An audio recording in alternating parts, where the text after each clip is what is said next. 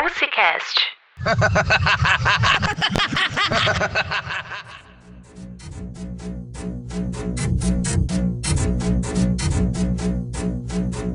Primeira gravação do nosso Bucicast, Bucicast 1, Saudades Volta à Ilha, né?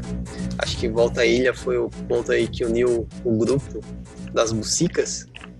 Então eu queria iniciar falando um pouquinho quem somos, né? Então, primeiro começar contigo, Andrei. Cara, eu sou o Andrei, tenho 33 anos. Comecei a correr mais ou menos na mesma época em que o Bucica foi criado, né? Foi através do interesse no Volta Ilha que despertou o interesse em correr. né? E aí, como a turma da empresa também vestiu a camisa, né? Comecei a correr e, e hoje eu faço um triatlon, pelo porte físico dá para ver que a pandemia tem o seu teve seus efeitos, mas antes eu também já era acima do peso, então tá tudo certo. Mas é isso aí. Show. Em busca do Ironman 2022. Donald. Quem é você, Donald? Eu sou o Donald, né? É, sou, de, é, sou de Imbituba e a nossa história, vamos dizer assim, na corrida. A minha história, vamos dizer assim, eu sempre gostei de correr desde, desde novo, né? Então, sempre teve aquela coisa assim de correr, mas eu passo, vamos dizer assim, passei uma fase, tipo, até acho que 2011, antes de começar a trabalhar em Floripa na Unimed. Então, não, não exercitava, não fazia nada. Em 2011, comecei a trabalhar na Unimed, comecei a me interessar mais por corridas. Acho que em 2012 eu fiz a minha primeira, minha primeira corrida de 5 quilômetros. Depois a gente correu vários revezamentos também pela Unimed, que é tipo o grupo lá da, do portal lá da portal Unimed, a gente se juntava lá e fazia uma, um quarteto para correr 4 quilômetros cada um. Acho que em 2015 eu meio que virei a chave, tentei disse, não, agora é tipo alimentação certa tal. Fiz a minha primeira meia maratona, acho que em 2016, fiz outra também na sequência. 2017 fiz a minha primeira maratona, que é filha única até hoje. É, depois da E é? maratona eu, eu comecei comecei, eu já pensava em fazer triatlon, então já era uma coisa assim, depois de terminar a maratona eu comecei a fazer aula de natação.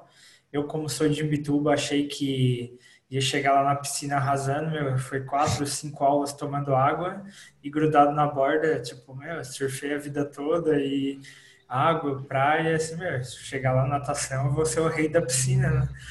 Aí, tipo, porra, cheguei lá, foi cinco dias tomando água, velho, tipo, saía mal, a professora disse, né, te falei que aqui era diferente e tal. Aí, então, continuei, evolui bastante na natação. 2018, fiz meu primeiro challenge, que foi 2 km de natação, 90 de bike, 21 de corrida. Em 2019 eu também fiz outro, aí fiz o meio Ironman, que é o 70.3 de outra franquia, vamos dizer assim. E agora estamos em, em busca do tão sonhado Ironman 2022. É. Bacana, Donald. É, bom, agora me apresentando rapidamente, eu sou o Marcos Brito, sou um- também um outro apaixonado por corrida. Quando, quando me perguntam, eu sempre brinco que eu odeio a corrida, mas a corrida foi a coisa mais efetiva para fazer eu mudar o meu estilo de vida, né? Mudou minha vida. Ah, me trouxe amigos maravilhosos, um grupo maravilhoso, e eu acho que o, o peso que eu nunca tive nem na minha adolescência. Então, já corri uma maratona, corro muitos 21 quilômetros, gosto de, de treinar em meia natureza, fazer trilha. E hoje eu vou estar aqui ah, como host aqui do, do nosso podcast. Nosso podcast ele vai falar sobre o Volta à Ilha, mas principalmente sobre a saudade que a gente sente do Volta à Ilha, um ano atípico, onde a gente já havia conseguido a vaga, mas que infelizmente é, veio a pandemia e nos afastou. Então, sonho adiado aí, né? Mais uma prova adiada. Quem gostaria de falar um pouquinho sobre o, que é o Bucica Runners? Bom, o Bucica foi- se originou né, dentro de um desejo da, do nosso grupo ali do trabalho em participar do Volta Ilha, né?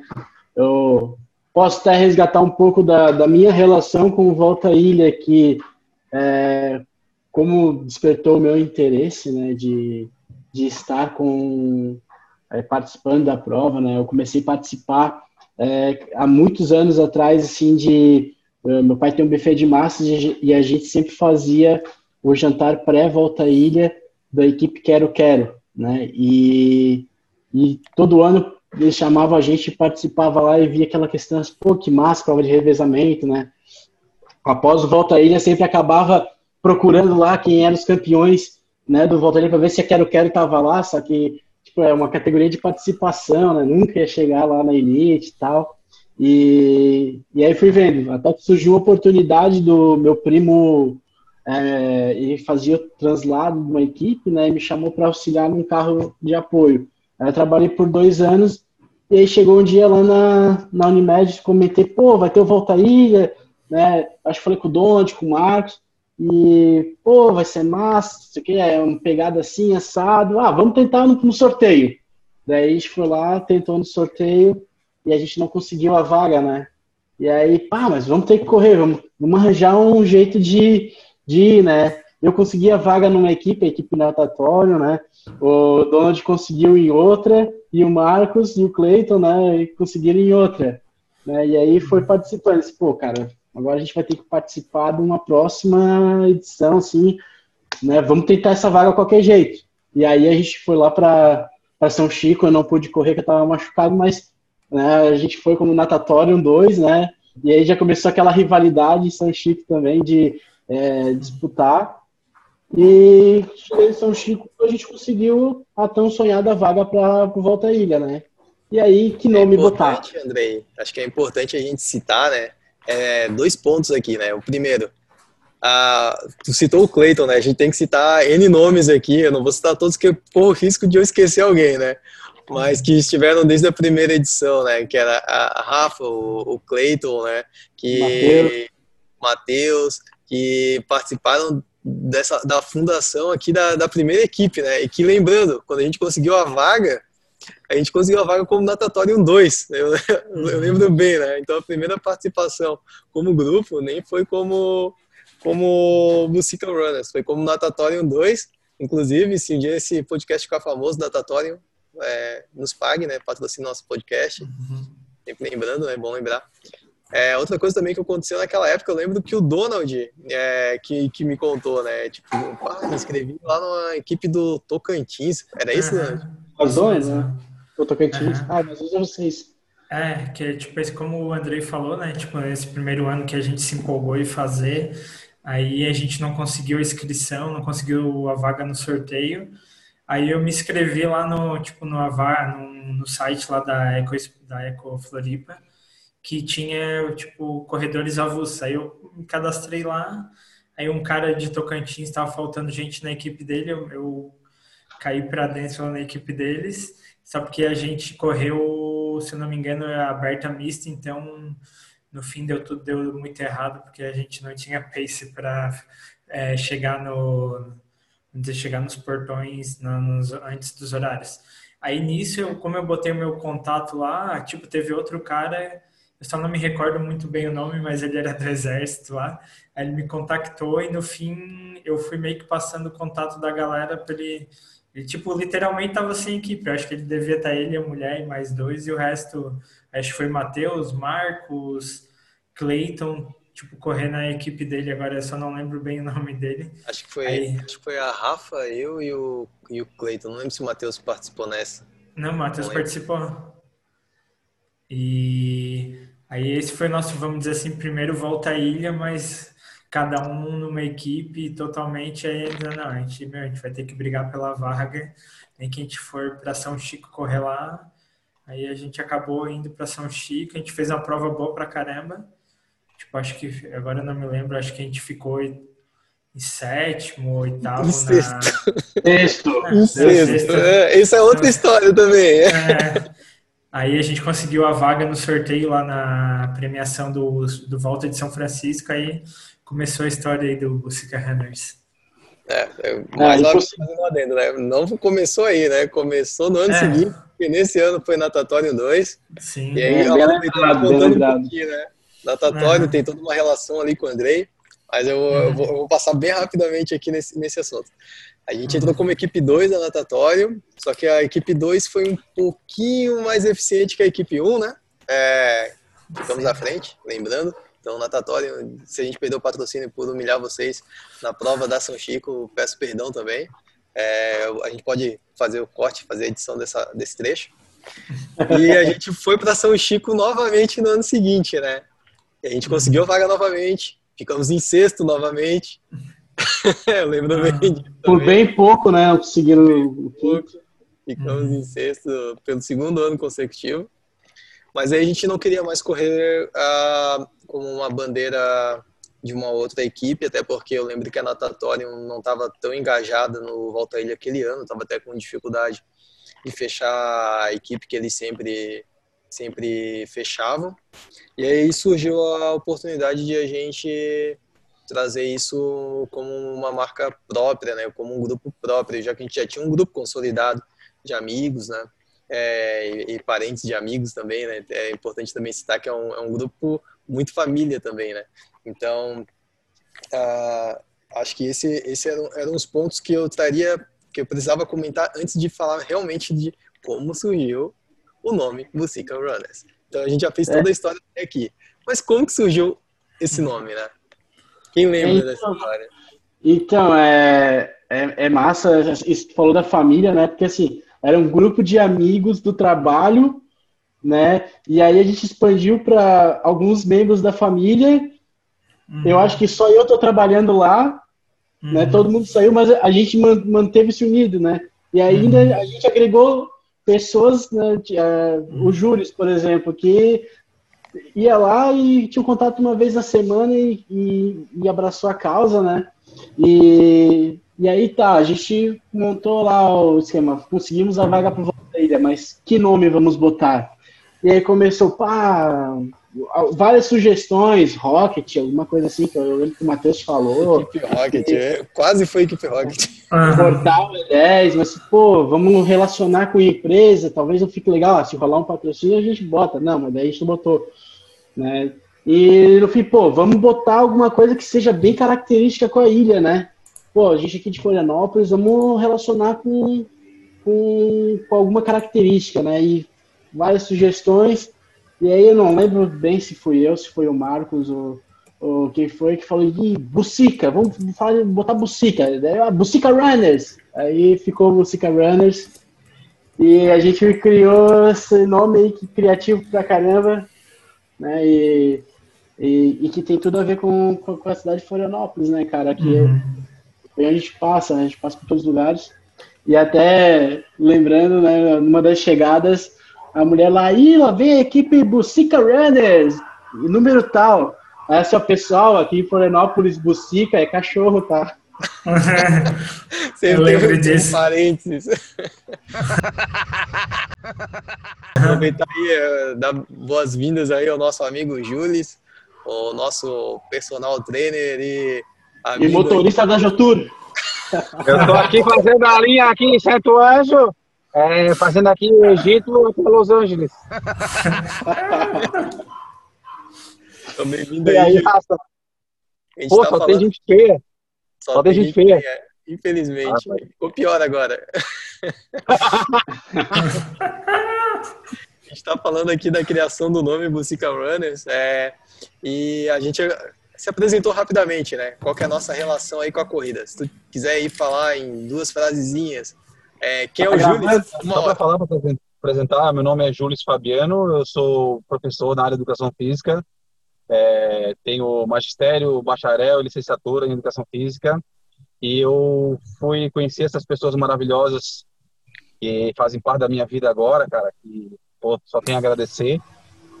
E foi dando aula de ginástica laboral na empresa e fui convidado pelo Marcos, pelo Andrei, pelo, pelo Donald, por todo mundo para integrar a equipe, né, cara?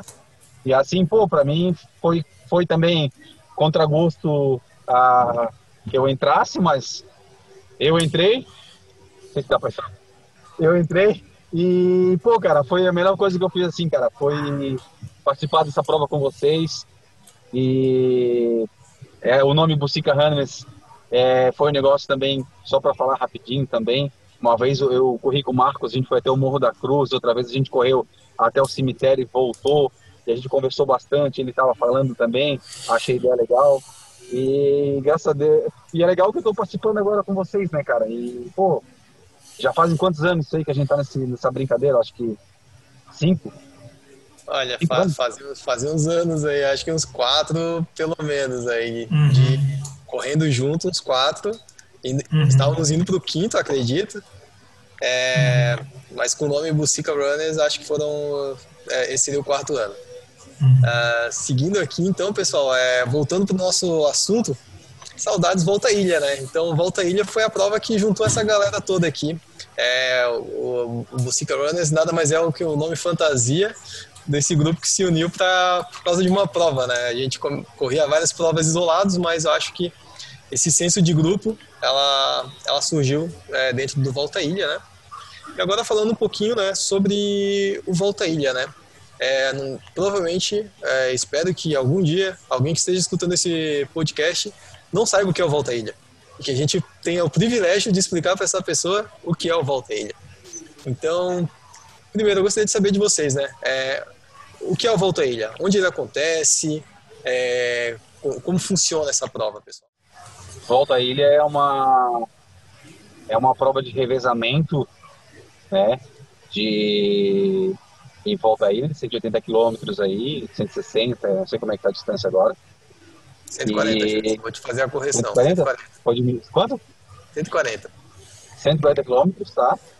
E onde você é, se compromete com a sua equipe em, em cumprir o seu trecho, né? Independente da...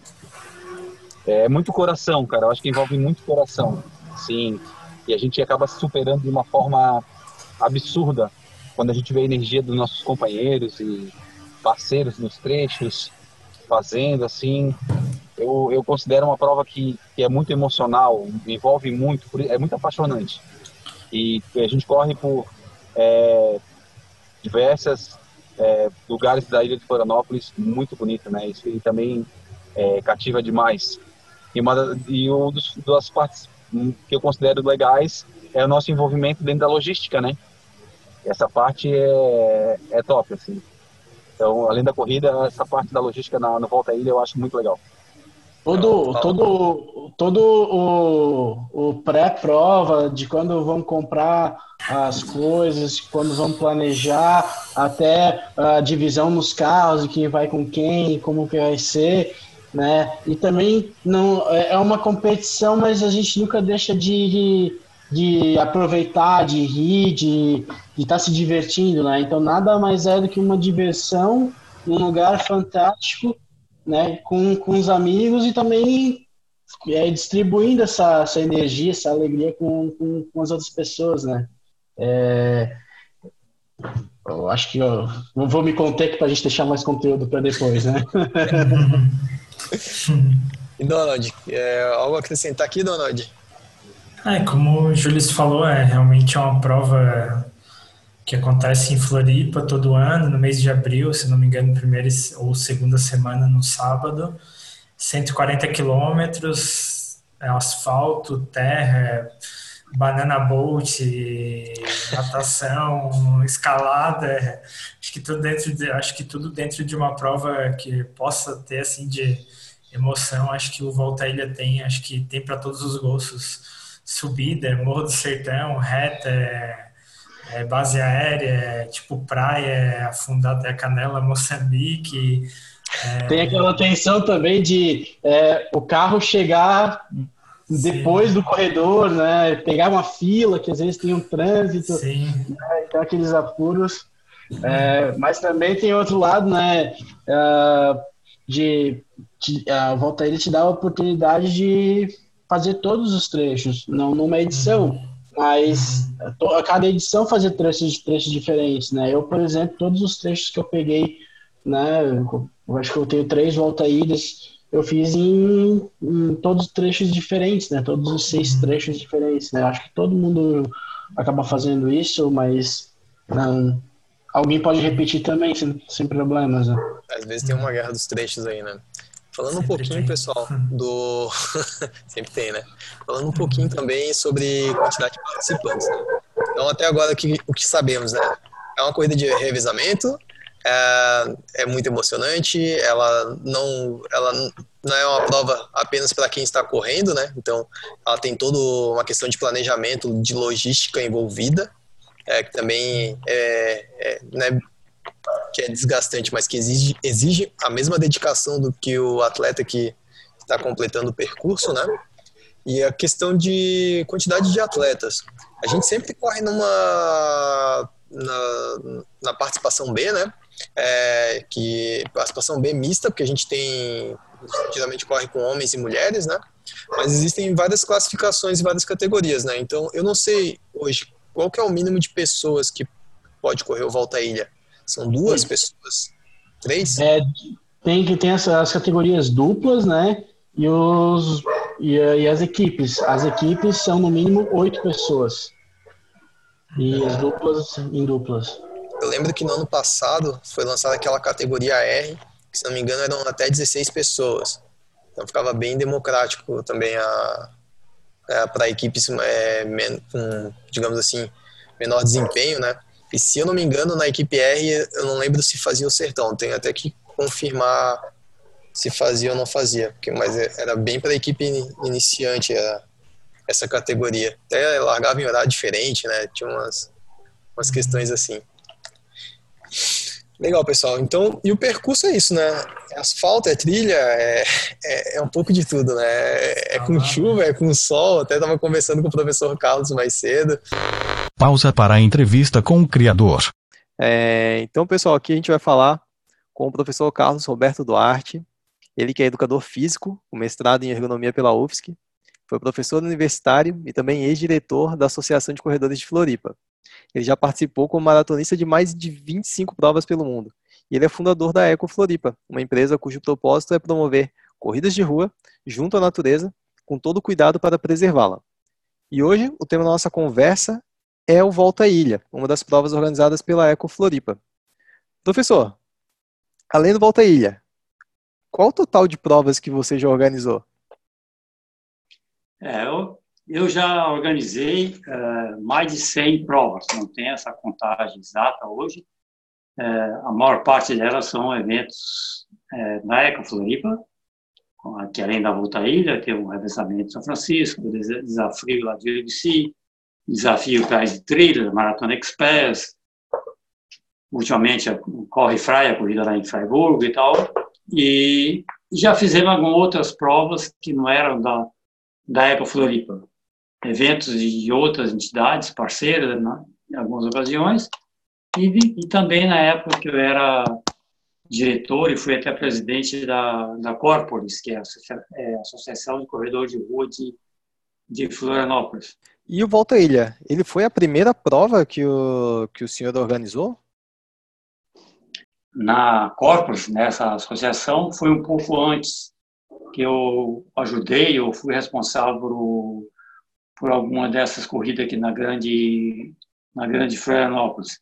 Você foi na época de 1994, 95, então um pouquinho antes é, da volta aí. Era uma corrida mais curta, de 5, 10 quilômetros, um pouco mais é, simples do que a volta à ilha. E falando sobre a volta à ilha, o que, que levou o senhor a criar o volta à ilha, né? Qual foi a inspiração para a criação da prova? É, no final dos anos 80, começo dos anos 90, eu estive morando nos Estados Unidos durante quatro anos, no estado de Illinois, uma cidade, assim, é uma cidade pequena e tal, próxima de, de Chicago. Eu fui para lá porque minha esposa foi fazer doutorado lá e ficamos quatro anos lá. Então, nessa ocasião que eu efetivamente comecei a correr, já antes eu participava de algumas corridas, eu nem morava em Florianópolis nessa época, morava em São Paulo, mas só bem esporadicamente algumas corridas, assim, até porque não tinha muita corrida, né? E, mas lá eu comecei a participar, inclusive de fui logo assim para maratona. A segunda corrida que eu participei já fui a maratona. Saí de uma corrida de 10 quilômetros, dali um mês e meio, dois meses já estava fazendo uma maratona. Aí corri em St. Louis, Chicago, Nova York e outras ali na região. Fiz acho que umas oito ou nove maratonas nesse período que eu, é, que eu estive lá. Era uma das provas minhas preferidas. Eu também sempre gostei muito de, é, de meia maratona. E depois surgiu uma, uma possibilidade, quando eu fiquei conhecendo uma, uma associação, era um grupo de corrida, acreditava no jornalzinho, tinha um grupo de amigos lá que se encontravam, e, e eles participavam de uma corrida de revezamento no sul do estado lá, que chama River to River, que é uma corrida que sai do rio Ohio até o rio Mississippi, cruzando o estado de uma ponta a outra. E acabei recebendo um convite lá para participar de uma equipe de veteranos, de pessoas de 40 anos ou mais, que justamente faltou um dos componentes da equipe, acho que por lesão, não lembro exatamente quem foi. E eles me convidaram para participar, porque eles queriam, inclusive, disputar pódio. Eu fiquei um pouco preocupado, porque não era. Nunca fui atleta de, de ponta, assim, né? Mas eles sabiam meu ritmo lá, um pouquinho, 4 minutos por quilômetro, um pouco abaixo. Não, tá bom, dá para a gente tentar disputar é, é o pódio. Então, fui para esse, esse evento, a já estava pronta, eles me convidaram praticamente na véspera. E ir lá e podia, inclusive, trocar a composição da equipe até a véspera da corrida, no congresso técnico tinha permitido é, você trocar, e nós na Voltaíra, inclusive, depois fizemos isso também, só que depois paramos com isso, porque a, a prova cresceu muito e as pessoas aqui trocam tudo. Né? Lá não, né? era só uma casa de emergência, um ou outro que trocava a composição. Né? Mas eu fui, entrei assim, né, nessa última hora, me empolguei muito com a corrida, infelizmente não, não, não conseguimos o pódio, é, ficamos em quarto lugar, isso uma corrida que durou acho que um torno de oito horas, oito e pouco, por 30 segundos. Nossa disputa foi intensa com terceira e quarta colocada ali. Nós estávamos na frente, na minha última pernada, que era cada um corria três etapas, né? Era obrigatório sempre na sequência e tal. Na minha última etapa, infelizmente, eu, eu fui ultrapassado pelo corredor que era um pouco mais alto que eu. Eu tinha corrido melhor nas primeiras, naquela ali passou por mim, aí nós passamos de novo. Aí chegou na última etapa, nós tínhamos os melhores corredores nossos, mas também tinha o melhor da outra equipe, claro, para fechar. Aí por 30 segundos perdemos. Perdemos, mas não é. perdemos nada. Ganhamos, porque foi muito, muito animada a corrida e foi uma experiência excepcional em termos de, de grupo, de convivência, de organização, de relacionamento com o grupo, esse tipo de, tipo de situação. Conheci um lugar diferente que eu nunca ia conhecer e nunca mais voltei naquele lugar. Passei em um outro lugar próximo, mas nunca mais passei naquele percurso, passei por causa da, é, da corrida. Né? Então, isso tudo, quando eu vim para Florianópolis em 93, que eu comecei a conhecer Florianópolis, que me fez, depois de ver que aqui daria a possibilidade de dar uma volta na ilha e tal, e comecei a, a criar esse formato de corrida, e aí que realmente eu, eu criei esse evento na Volta à Ilha para fazer essa volta, e a minha, a minha crença na época que a prova ia realmente ser um sucesso era pela aquela empolgação que eu tive como, como corredor lá, na, lá nos Estados Unidos. Que bacana, professor. Então, uma ideia, a gente importou essa ideia lá dos States e a gente fez aqui no trajeto mais lindo do mundo, né? Florianópolis. Pô, que bacana. E esses sentimentos aí de empolgação e de quase pódio, a minha equipe também conhece muito bem. A gente bateu na trave três anos seguidos, lá em São Chico. Sexto lugar, três anos seguidos. Então a gente sabe, a gente sabe bem aí como é que é esse sentimento aí de, de quase pódio. Mas que legal. Uh, seguindo um pouco aqui, né? Uh, hoje a prova ela tem 140 quilômetros, né? Eu queria saber, ela foi sempre assim? É, não, as distâncias é, variaram. O, o, o, primeiro ano foi é, 140 quilômetros, mas desculpa, primeiro ano foi 150, é, então a distância era um pouco maior, que a gente passava mais em rodovia e tinha mais ida e volta. Né? Só para ter ideia, o primeiro ano a prova saiu da Beira-Mar e percorreu o sentido norte da ilha, como é hoje, só que a gente não passava por dentro de Cacupé, porque é um lugar que eu não conhecia. Olha só, eu não conhecia Cacupé. É, então, depois eu conheci Ergos e um, boa parte ali era estrada de chão, não era asfalto ali, eh, naquela época. É, e naquela época a gente não tinha preocupação muito com os locais de troca, de fazer as distâncias um pouco mais curtas, porque não tinha muito problema de fazer a troca em qualquer lugar. Gente escolhia os lugares mais pitorescos e tal, diferentes locais. Teve. só para ter uma ideia, a grande maioria desses locais de, de troca mudou. Hoje existe praticamente, eu acho que a Joaquina, a Praia Brava sempre teve um pouso de troca lá, mas já mudou, foi um pouquinho para lá, um pouquinho para cá. O resto tudo mudou. Todos os postos mudaram. Ah, não, o Santinho também é o mesmo local. Acho que Santinho e Praia Joaquina, que o pouso de troca é no mesmo local. Os outros ficaram próximos e foram se adaptando. É, então, essa mudança de, de distância de locais de transição foi por evoluir da cidade, a cidade evoluiu, as ruas modificaram, etc. E teve lugares que foi inviável fazer a transição, porque não tinha como parar os veículos de apoio. É, outros locais a gente fez, mudou o pus de troca, porque tinha um lugar mais pitoresco, próximo dali, etc. E essa adaptação foi feita assim, dessa maneira. Então, a partir do segundo ano, passou para 155 quilômetros, pelo fato de ter essa essa troca ali no Cacupé, o posto de troca, inclusive, foi uns anos ali em frente do SESC de Cacupé. Imagina, loucura, né? Aquilo apertado ali, e fez alguns anos ali, e foram muitos anos desde aquela época. E fez algumas transições em frente ao SESC, até porque o SESC era parceiro da gente e tal. A gente fez o posto de troca ali, depois tivemos é, que sair dali, porque já ficou, já ficou, começou a ficar apertado ali, né? E essa Aí, foi a maior ficou... distância, professor? Esse, desculpa é, interromper, mas esse 155 foi a, a maior distância. Maior, né? é, e foi maior, como eu falei, que a gente muitas vezes ia e voltava, que na Praia Brava, a gente ia para a Praia Brava, fazia uma transição lá e retornava para a Cachoeira. E aí para acessar os ingleses. Então isso aí dava uma, uma volta eh, maior na, na prova. Né? E depois, ali, a partir de 2012, que ela ela começou com 150, 140 quilômetros e praticamente com esse percurso que é hoje, com pequenos ajustes ali, mas o percurso do formato que está hoje. E aproveitando esse assunto, professor, é, hoje a prova inicia e finaliza na beira-mar. Ela sempre iniciou e finalizou na beira-mar? A largada sempre foi. Desde a primeira edição, foi no tapete, foi no mesmo local. É, mas nas primeiras edições, nós, a chegada a gente fazia na Universidade Federal. A gente fez na UFSC, porque a gente tinha uma parceria, um apoio muito grande da UFSC, e também que a gente fazia uma volta olímpica na pista. Isso era muito bacana, no final chegava todo mundo, o corredor tava, chegava sozinho, e a última volta dava a equipe junto ali e tal. É claro que hoje acho que seria inviável isso aí, porque o, o acúmulo de gente ali ia ficar muito confuso e tal, e depois, para chegar na UFSC, hoje é super complicado. E uma dúvida, né? É... Meu, são 25 anos de volta aí. Quantas desta, desse, dessas 24 provas que ocorreram até hoje, né? Acho que a 25 seria esse ano, certo? Isso. Quantas dessas o senhor participou como atleta?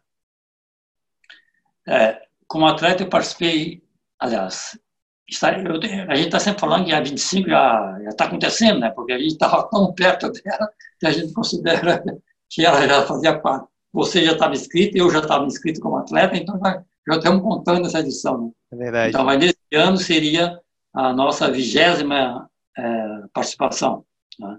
Nós temos, não sei se você sabe, nós temos uma equipe da minha família, chamamos Duartes, que só entra na equipe pessoas da família. Irmãos, sobrinhos, é, vale, vale cunhado também, casado com a sobrinha, ou mulher casada com o sobrinho e tal, vale, mesmo que não seja de sangue, mas está ali na família, vale também. Então, é, essa equipe já, nessas, seria inclusive a vigésima primeira, teve um ano que a gente estava inscrito, e a gente teve que abdicar da participação, porque alguns dos componentes ali tiveram que, sei lá, estudar, trabalhar fora de hora, e a gente não teve como participar com a equipe completa.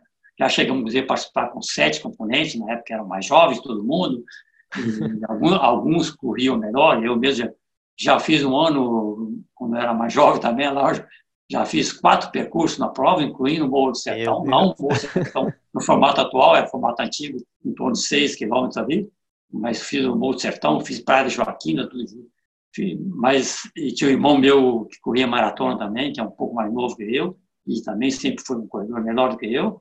Teve ano que ele fez 50 quilômetros, só ele, então, para a equipe conseguir é, terminar a prova. Mas é uma equipe, assino como formato da Tolkien, tem algumas pessoas que correm melhor, que treinam mais, com mais regularidade, e aquele que vem todo ano, mas não treina nada. Nada entre aspas, um pouquinho você treinar nada. Mas eu, eu, por exemplo, meus dois filhos um. já meus dois filhos já participaram na, na, prova, meio ali pela empolgação e tal, e não treinavam, certo? Corria dois percursos, três percursos até, no outro dia não conseguia nem andar direito e tal, mas, mas eram jovens, faziam atividade física também, pelo menos, né? mas não conseguia, mas não, não, não treinava. E hoje existe é, algumas dessas pessoas que treinam muito pouco, e outros treinam um pouco mais, né? Mas, por que pareça, nesses últimos 20 anos, eu consegui, mesmo estando envolvido na organização 100% ali e tal, não 100%, vamos falar 95%, e outros 5% eu sou atleta, mas uh, eu consigo participar, eu crio algumas, como, como eu criei essa categoria participação, na época não lembro direito, mas talvez até pensando na nossa equipe, porque, porque antes não tinha categoria participação, né? era naquele formato obrigatório de escalação, correu o percurso 1, oitavo, etc. Né? com o formato de oito pessoas. Né? Nesse formato seria impossível participar, porque eu não consigo participar nas primeiras, né? nas primeiras é, é, etapas ali, porque eu estou envolvido muito na largada, e a largada é uma situação muito importante, e a chegada muitas vezes também é importante para encontrar os atletas ali e tem que estar um pouco, um pouco, mais livre, não posso participar de muitas etapas. Né? Eu, eu imaginava que, o, que, que o senhor nem participava mais, porque eu sempre vi o senhor na, na chegada e, e, na largada, nem imaginava. Eu, eu, eu, fui descobrir que o senhor corria uma vez que eu fiz o mesmo trecho, que houve uma transição que eu passei pelo senhor que estava correndo. Aí assim, meu, como ele consegue, né? Onipresente aqui. Mas bacana, professor. Mas é, hoje em dia, então, é nesse formato de fazer geralmente um percurso só.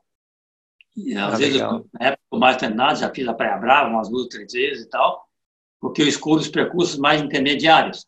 Não sei Sim. qual que você correu junto comigo, mas eu escolho esses percursos mais intermediários, porque eu já consegui fazer a largada, já chequei algumas coisas e tal, e a hora que a prova está já correndo mais automaticamente. Tá? É claro que eu conto com todo o grupo de apoio da prova, aí, pessoas de confiança, que fazem todas as coisas para nada sair errado. Mas aí, depois, no intermediário da, da prova, eu consigo é, participar. Então, eu sempre corri, vamos dizer assim, entre a Praia Brava e o Morro do Sertão. Imaginar ali que é, que é, que é o segundo, a parte mais intermediária é, da prova. Porque aí eu consigo fazer um percurso também escolho um percurso um pouquinho mais difícil, para também não ficar fazendo um percurso muito fácil. Então. Mas uma outra pergunta aqui, professor. É, teve a participação de alguma equipe ou atleta estrangeiro nesses 25 anos de Volta à Ilha? Na verdade, todo ano tem estrangeiros vindo. Tá? É, tem alguns anos que às vezes não tem uma equipe completa, mas tem muitas equipes que têm amigos no exterior. Tá? Então eles vêm, muitas vezes a gente nem fica sabendo, que o cara faz inscrição ali, mesmo está endereço lá dos Estados Unidos e tal, a gente fica olhando endereço de 4 mil pessoas, né? então a gente muitas, algumas vezes nem fica sabendo. Aqui da, da Argentina e Uruguai já tiveram algumas equipes completas que vieram de lá. Nos últimos anos não, não vieram, mas chegou uma hora que tinham três equipes é, da Argentina. É, ultimamente tem uma, é, duas equipes, aliás, uma equipe que é um pessoal do, da multinacional que tem uma sede em Curitiba. Eu não sei exatamente o que essa empresa trabalha, e ela tem é, setores dela na Europa, Estados Unidos, Canadá, etc. Então, eles montam uma equipe é, só com pessoas do exterior. Tá? Inclusive, um dos critérios foi para garantir a vaga deles, foi porque eles eram do exterior que é como a gente tem no regulamento ali, que três, três, cada país pode ter três vagas garantidas ali. Quer dizer, para não ser sorteado, mas só tem ele, entram eles, né? Então, é, essa equipe no começo, inclusive, hoje já tem mais de sete anos de participação, a vaga garantida, mas antes era, foi, era condicionante deles, a equipe, essa equipe que vinha, gente falava com a secretária, lá com o responsável aqui no Brasil e tal, ó, tem que ser 100% do exterior, ah, não, vai ser sempre 100% do exterior. E eles continuam vindo participar, participar. Tem pessoas, cada ano trocam um pouco os países, mas tem tanto da América do Sul, né, já teve o Chile, do México, dos Estados Unidos, da, até da Irlanda, que já veio nessa equipe e tal. é uma equipe assim 100% estrangeira.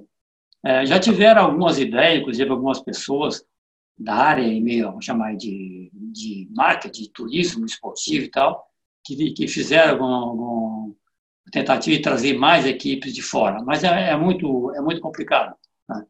Você está aqui em Florianópolis, sabe que montar uma equipe não é fácil. Né? As, as, pessoas que vêm de outros estados também não sabem que não é tão fácil, tanto que quanto mais próximo é a maior quantidade de equipes. São Paulo tem muita equipe, é o estado que tem mais, porque é um, é um estado gigantesco, né? Mas Nordeste Curitiba tal, também tem, tem bastante, né? Da onde?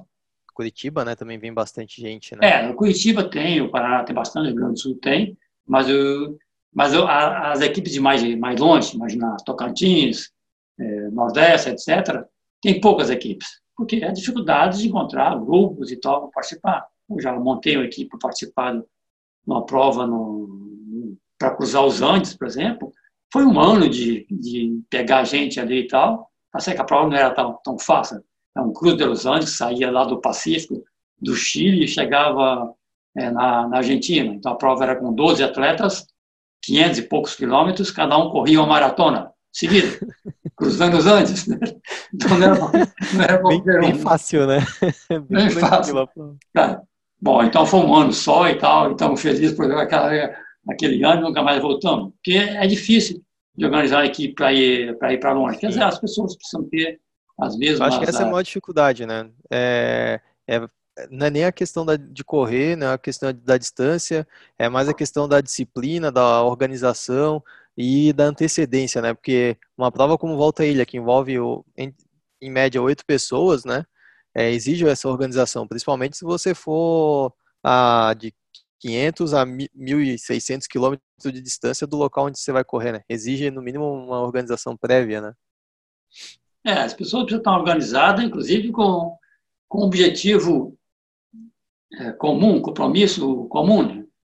Pode ser para ganhar, pode ser para chegar em último, isso não importa, mas, mas eu digo que eles têm que estar é, entrosados dentro desse mesmo objetivo para todos virem, cada um pagar o que precisa pagar, etc e tal, todo mundo é, ter disponibilidade de tempo, etc. Né? Então, as pessoas é, é, precisam estar com, com esse formato. Muitas vezes você vê uma, uma maratona aqui em Florianópolis, que muitas vezes vem mais gente de alguns estados é, que corre individualmente, mesmo, sei lá, é, mas se fosse para juntar essas pessoas e vir é, como uma equipe, não teria condição de vir, né?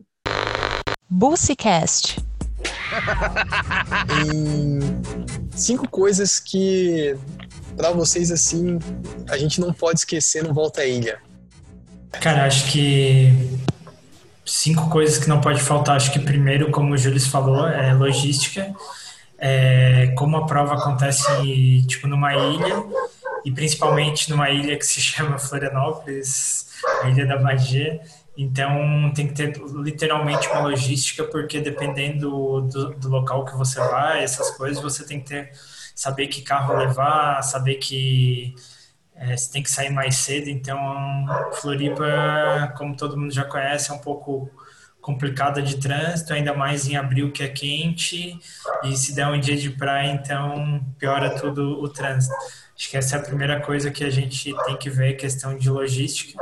Acho que segunda é Acho que alimentação, acho que você tem que preparar tudo antes, né? Acho que não tem como, vamos dizer assim, parar para almoçar no meio do Volta à Ilha, não. Tipo, parar, tipo, uma hora da tarde lá no Bocas, lá na... para dar uma parada lá, vamos comer uma porção e depois a gente continua. Não, não, tem que cuidar da logística.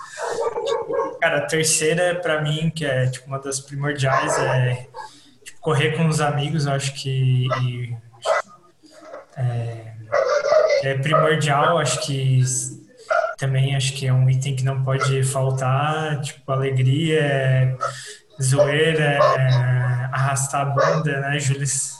Então, acho que é uma coisa que não pode faltar.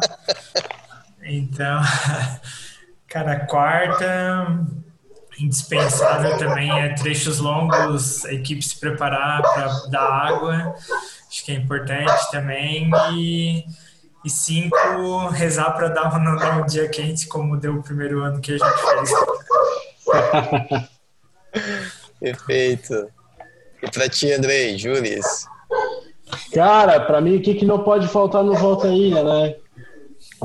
Tentar falar o que o Donald não falou. Cara, é, energia não pode faltar, porque, cara, é uma prova em equipe, né? Tu, precisa ajudar as outras pessoas, não é porque é uma competição que tu vai deixar de ajudar alguém de outra equipe, né? É sempre importante estar é, inspirado, tentando fazer o dia melhor, por mais que tu esteja fazendo um trecho que, porra, é pesado, que tu tá cansado, mas, porra, tu, tu na hora de escolher os trechos, ah, eu quero três, quatro trechos, se eu puder eu corro cinco, mas aí quando tá correndo o primeiro já tá cansado, não vê a hora de chegar a linha de de ver a linha de chegada, né? Mas enfim, energia, é, eu acho também que a gente precisa ter planejamento, é, a gente tem que ter o jantar para a volta à ilha. ah, uma outra coisa que não pode faltar, cara, uma cervejinha no final, na chegada. Eu ia Já falar também. No planejamento, né? E, e a última coisa, cara, eu, eu tinha, eu, era coisa que eu queria falar que eu não tô lembrando agora. Mas a quinta coisa, eu falo daqui a pouco. Então tá Vou bom. passar Eu tava com o meu microfone fechado ali, porque as crianças estão brincando, eu vim com meu sogro de novo, aniversário dele hoje, né? E deixa eu fechar daqui a pouco. Então, na minha, não sei se vocês falaram, mas uma questão importante, não sei se o Donald falou, que eu não escutei também, nem o Marcos, que é o, é o a comprometimento, e o treino, né? Treinar.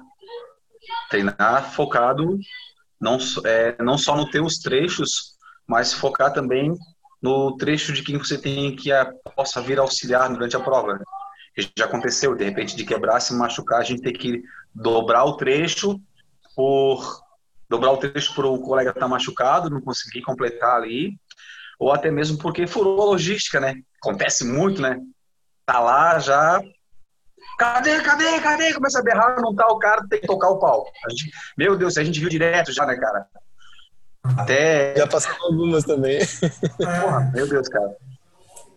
Eu já saí correndo do banheiro pra. Cadê, cadê? Saiu lá correndo do banheiro químico. É, é, eu lembro. E cena. Ah, outro fator importante é paciência, né, cara? A gente tem que ter muita paciência e saber lidar com, os, com as emoções durante a prova e ter a percepção de que a gente está fazendo algo para o nosso e para né? E a gente tem que ter esse controle mental, porque apesar de ser um de ser uma brincadeira, ser algo para divertir a gente, a gente acaba se envolvendo com sangue no olho, né, cara? Porque corredor é desgraçado. A gente marca o cara que tá correndo na frente sem saber se o cara. A gente tá correndo com uma pessoa que. A gente disputa com uma pessoa que nem tá aí pra gente. Né? E vai na loucura. Então acontece muito isso. Então eu acho que questão da paciência, preparação física, né, cara? É, companheirismo, a gente já falou também. E eu acho que outra coisa, a gente já falou bastante coisa, elencar outra coisa. É... Ah, cara, ficou meio difícil aí essas duas aí, porque eu ia falar da cerveja, falar outras coisas, vocês já falaram Não, você também. pode repetir, não tem Mas eu problema. acho É? Ah, então assim, ó, eu acho que a cerveja, além do final, a cerveja tem que estar no caminho também, tá? Ali, porque, pô, pô, vou ser bem sincero, pô, tu faz o Morro do Sertão, tá ligado? Faz o Morro do Sertão, tu chega no final, cara, ou tu chega com a garganta seca, tu vê um monte de tomar geladinha, ou tu já fica, porra, agoniado, né, tomar geladinha. Aí a gente tava assim, pô, fez o Morro, fiz o Morro do Sertão, eu quase morri, cara. E o Cleito falou pra mim, Jules, cara, não toca o pau na subida, vai devagar. A hora que chegar no Ribeirão vai ser difícil 5 quilômetros. E eu assim, né, já corra mais tempo que o cara, pá, não vai. Pô, cara, ele tinha feito o Morro do Sertão, ele me avisou, cara. Eu fui lá e fiz, cara, e toquei o pau na subida. Eu acho que no dia da prova foi. Eu subo muito bem, a subia, tava subindo muito bem na época. Fui um dos que subiu melhor o Morro do Sertão no dia. E na descida também desci bem. a hora que chegou na reta, que pegou o Ribeirão, começou a passar todo mundo, né? Até os de muleta que estavam correndo na prova passaram correndo. Comecei a andar, rezando. Tinha um casal de, de jovens comendo uma barra de chocolate, eu ataquei eles. Pô, tu, pô, tu podia me. Ô, rapaz, eu tô passando mal, tu podia. É foda, né? Também o tio lavando a calçada pedir pra jogar água em mim, cara. E, porra, foi assim uma lição, cara. que eu- eu- é, acima de tudo, eu ter humildade. Ó, já é uma outra, uma outra que tem que elencar. E hum- humildade e reconhecer a experiência de quem já fez os trechos, né, cara? Porque senão tu acaba, né, cara? Tu tava comigo também aquele dia que eu comprei um negócio no banheiro do cara lá. é, Não, quem que tava? Era o dono, né, dono? Lá no. ah, Esqueci o nome. Lá nos Carianos, né? Entrei no boteco lá. Sim, tava eu, eu, eu e o Donald. O bicho chegou, entrou no boteco, só foi sair da galera lá de dentro. Hein? literalmente. Acho que uma coisa que até tipo, é, a gente esqueceu de citar, cara, o que não pode faltar é nos trechos de praia dar um mergulho no final. Cara, isso daí. Ah, Pô, isso daí é demais, velho. Você tá fazendo trecho ali meio-dia na praia, termina, meu. Não tem melhor coisa do que dar um mergulho depois, dar uma renovada. Verdade. Olha, olha, principalmente Lembrou- lembrou teu último ponto, Andrei? Lembrei, cara. Cara, o que, que não pode faltar é visão de futuro e um detalhe. Sempre que tu for correr, é, o teu trecho, deixa as tuas coisas para quem é no carro de quem vai te esperar. Porque, cara, o que mais acontece é tu vai lá, corre, quando tu chega, tua roupa, teu tênis, tuas coisas estão em outro carro. E aí tu fica naquele estado deplorável The Walking Dead. E, e aí tu acaba se encontrando só daqui três, quatro trechos. E tipo, cara, já aconteceu de eu pegar e, e, e, e correr o meu, o meu, meu, meu, meu segundo trecho foi nos ingleses, ou seja, na metade da prova. Eu só conseguia pegar minhas coisas lá no penúltimo. Isso porque a gente se encontrou lá no, no, no- na, na Via Expressa Sul. Então esse é um detalhe que é importante ficar, né? Comida também, quem tem restrições, né? Fazer o planejamento do carro para que não Esse é um fique ponto bem interessante, né? Porque mesmo com todo o planejamento, ainda assim acontecem essas falhas, né? Bom, aproveitando aqui, Sim. né? Falar o. Fala aí, Gilles. Fala aí, depois eu quero comentar meus Só para complementar ali, cara, que o lance que, marcou, que me marca muito, cara, assim, vai marcar pro, pro resto da vida. Que eu cheguei ruim, cara, aquele dia do sertão ali, que foi uma situação engraçada. Foi um negócio que. Mas assim, cara, a- o jeito que o Donald e o Andrei me receberam, tá ligado? Me senti assim, uma pessoa, um componente, uma pessoa. É, é, mais um integrante. Uma, fui. O compa- o companheirismo, cara, isso aí é uma coisa que fica muito legal. Quando tu tá debilitado, tu ser recebido por uma pessoa o teu como equipe, cara. Isso aí não tem preço, cara. É muito bom. Assim, é muito legal. O apoio, tá ligado? A moral que tu ganha, moral, entendeu? Independente do teu tempo, do, da quilometragem que tu fez, vale muito. Vale muito. Bacana, Jules. É real mesmo. Esse, é- esse- esse ponto é importante, porque o cara chega, chega destruído ainda tomando mijado na cabeça é foda, né? Mas, ó, se eu fosse pensar em cinco pontos, tá, pessoal? Eu, eu primeiro falaria: um, forrar os bancos. Forrar Ah, os bancos é extremamente importante. É, pra- principalmente para quem tem banco de tecido, olha, que bota seu carro no- jogada. Então, esse cara já merece respeito só por ter colocado o carro na jogada. Então, forrar os bancos da galera, isso é, isso é bem importante. Segundo ponto, não comer o sanduichinho do coleguinha que tem restrição alimentar. Isso, é, isso, isso é um ponto que, que é bem importante. Terceiro, acordar na hora, acordar antes da prova. Acho que esse é um Vai, essa história. Eu acho que ó, esse, esse é o terceiro ponto. É, para evitar aí pegar a motoboy em cima da hora e chegar em cima do, do trecho. Então, por, por essa Não, pode entrar, pode entrar. Pode entrar. acordar é importante. Acho que o quarto ponto Aí vai ficando mais difícil. Mas eu colocaria que é, não pode faltar a cervejinha, da, da che... pelo menos a da chegada, o brinde final.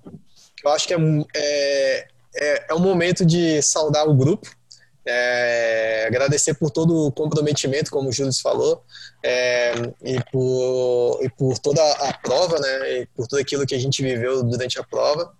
E o quinto elemento para mim é a diversão, não pode faltar a diversão, porque é, somos corredores amadores, somos competitivos sim, mas a competição tem que ser divertida, ela não pode se tornar obrigação, né? Então, acho que não pode faltar diversão. Eu acho que todas, todas essas histórias que estamos trazendo aqui foram porque foram divertidas e porque no final a gente se reuniu para beber e dar muita risada. Então, acho que esse é seria o quinto ponto que eu traria para vocês.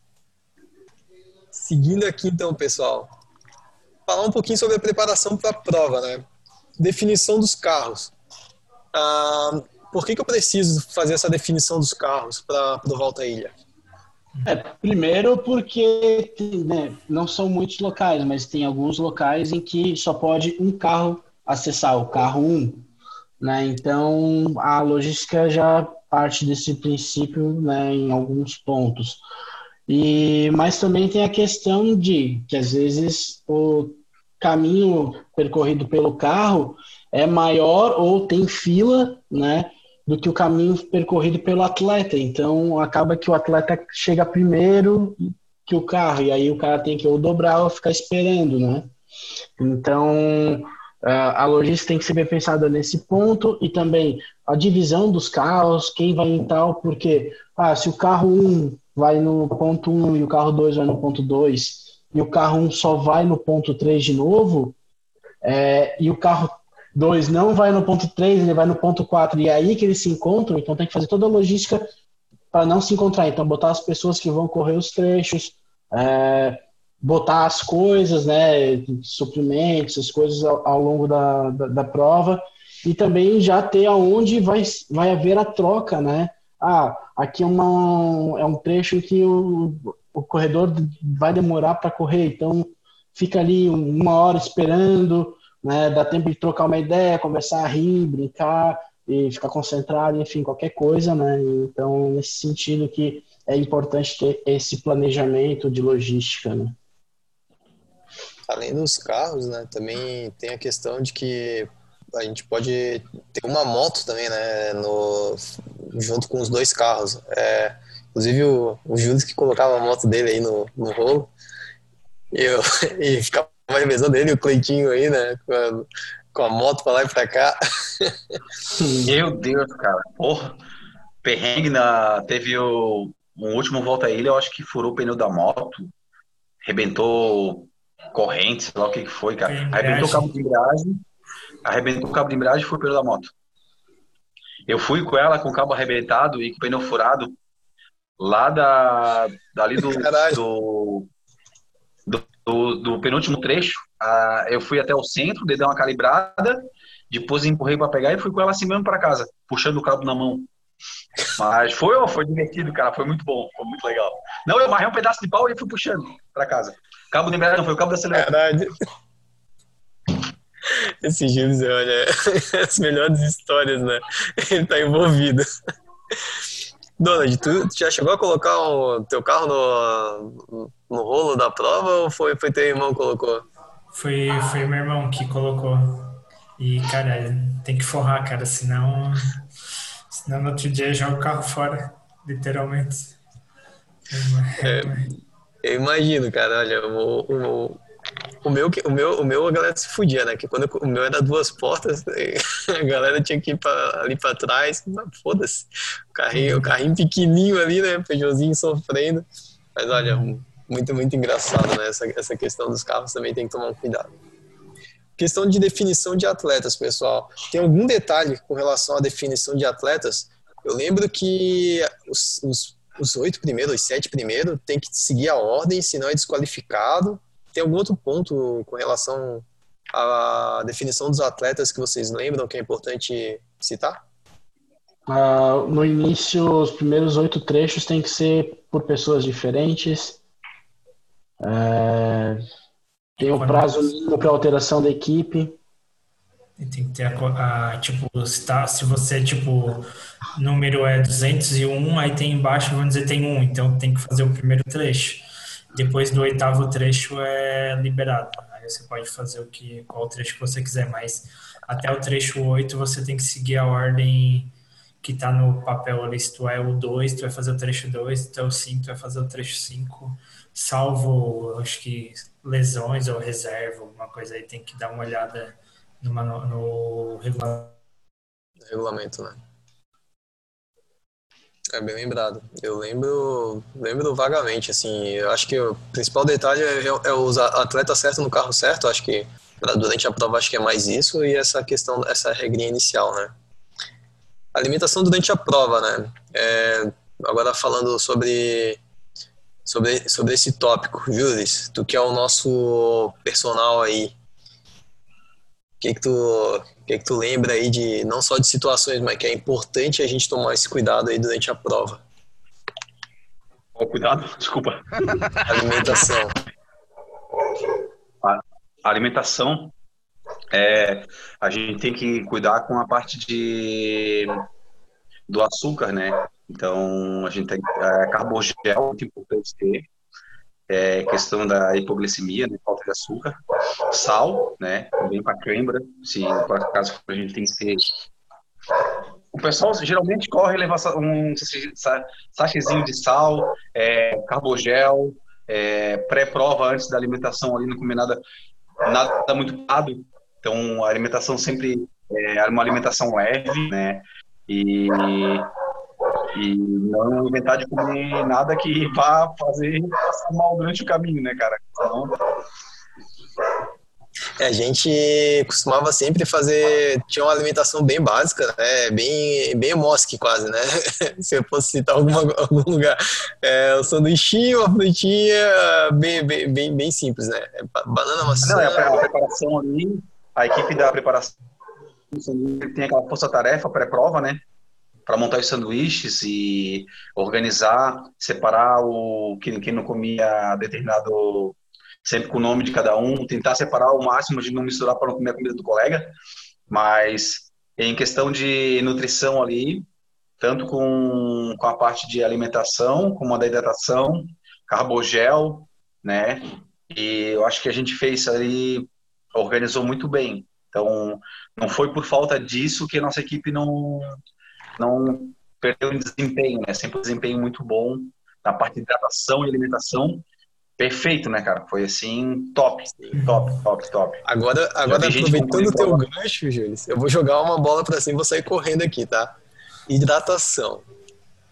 A hidratação acho que é fundamental assim para trechos mais longos, então preparar a equipe para parar no meio do caminho e dar água, porque alguns trechos não tem, não tem água.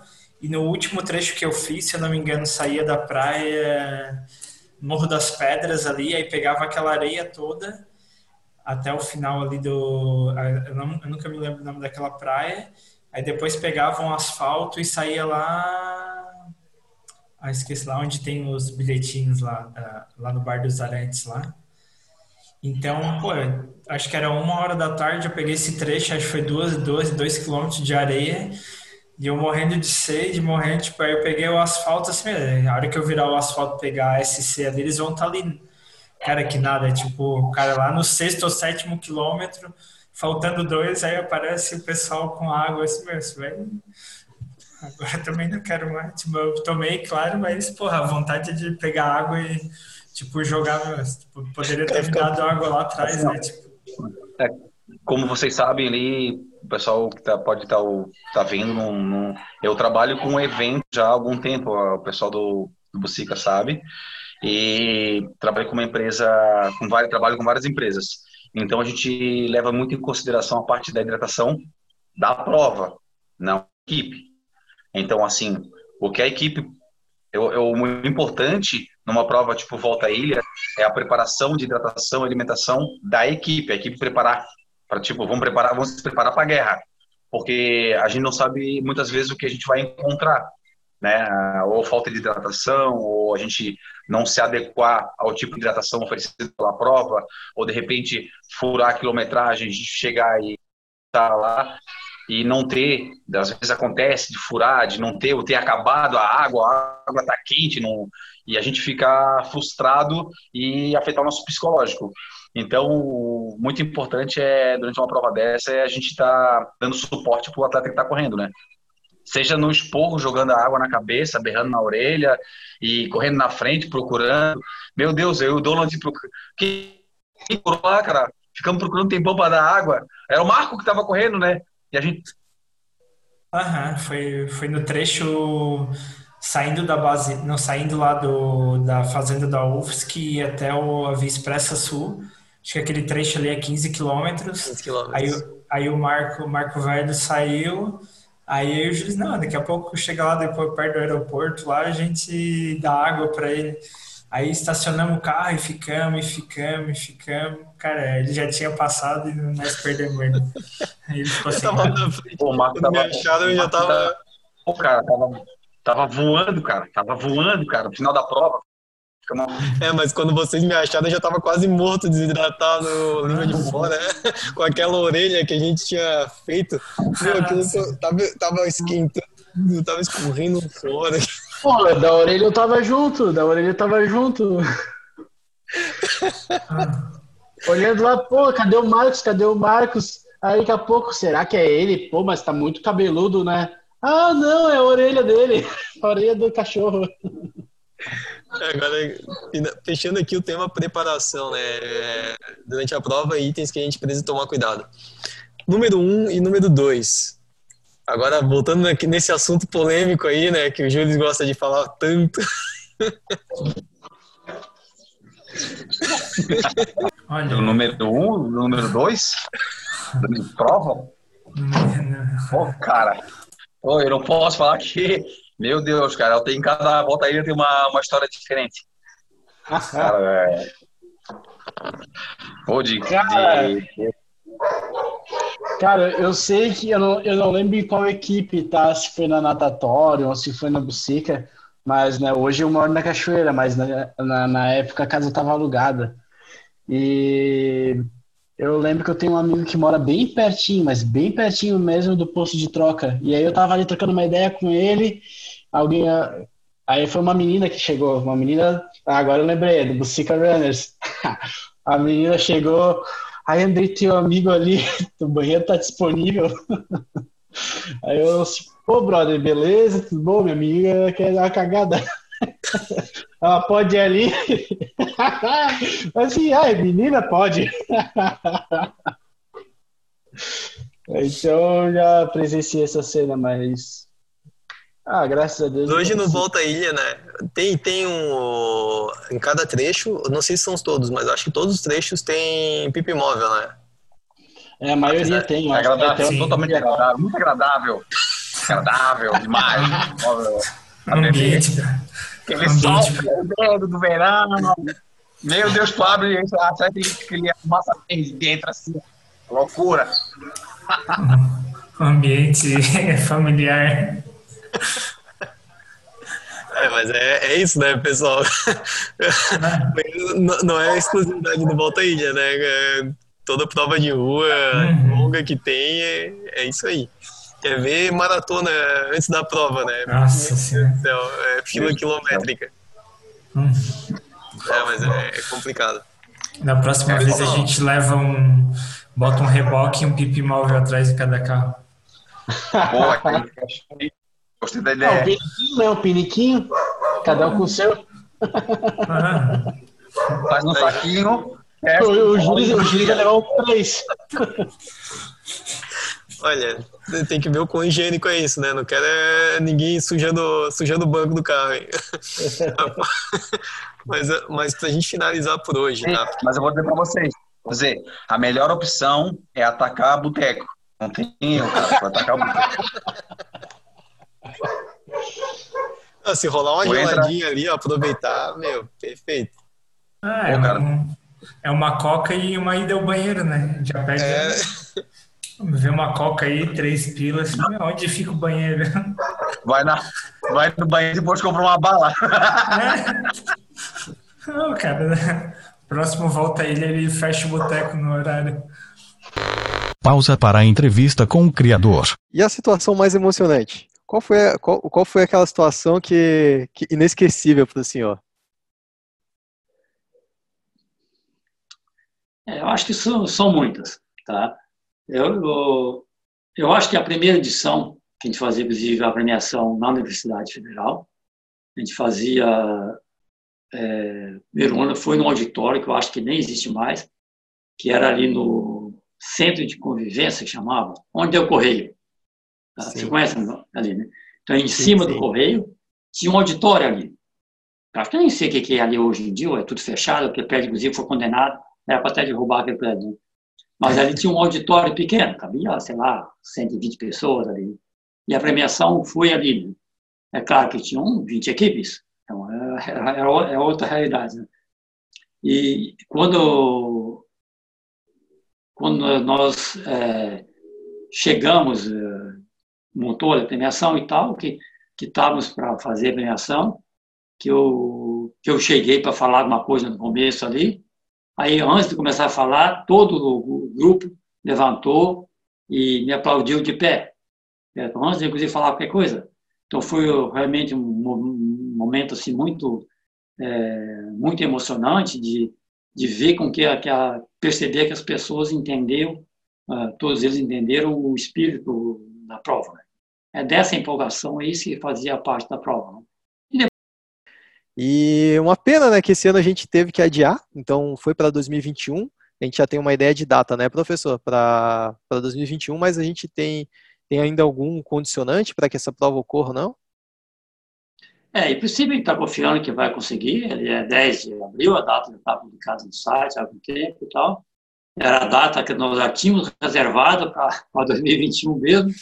A gente faz sempre com mais de um ano de antecedência, reserva inclusive para o Hotel Majestic, porque tem muito evento lá, a gente é, reserva sempre com uma antecedência bastante grande e tal. É, a gente está confiando que vai, que vai realizar, mas com, essa pandemia as coisas são tão, tão loucas né, que a gente não tem certeza hoje em dia de nada. Certo? Tanto que algumas atividades começaram, retornaram, o próprio campeonato é, de futebol catarinense, começou, parou de novo, voltou, teve várias situações que, a, que teve idas e vindas é, por essa situação. E nós estamos numa situação das mais complexas, que é eventos. Os eventos são todos cancelados ainda hoje. Existe alguma proposta do, isso do governo do Estado, do Florianópolis, de começar a abertura para alguns eventos, etc. Mas isso, eventos com poucas pessoas. Né? Primeiro que a voltaíra é gigantesca, várias coisas dá para a gente contornar. Por exemplo, entrega de kit poderia até mandar pelo correio, sei que não é a melhor opção, mas poderia ser. Outras coisas tem que resolver. Mas a dinâmica da prova, com um grupo grande, não tem como essas pessoas não aglomerarem. Não tem como, certo? São é, 20 postos de troca ali, que, 19, aliás, que as pessoas têm que se encontrar. Ah, não vai nem passar bastão. Chega um médio de antecedência, o cara vai para frente. Poderia ser. Mas, mas, o cara vai encontrar com o outro. As pessoas vão estar guardando ali para entrar no funil. Não tem como não ter aglomeração. Poder usar máscara, poderia ser. Um item que pode todo mundo ser obrigado a, a usar. Mas dentro do formato hoje, não teria como, como fazer. E nós não nem conseguiríamos autorização para é, para realizar evento. E não tem como realizar um evento sem autorização. Você pode pegar a sua equipe e fazer uma mini volta à ilha, cada um correr separado ali e tal, não tem problema, certo? Você não vai conseguir passar dentro da base aérea, que a pessoa não autoriza, as pessoas é verdade. o resto, o resto você consegue fazer, que vocês estão separados e tal, e não está nem as pessoas nem sabendo disso, as pessoas conseguem.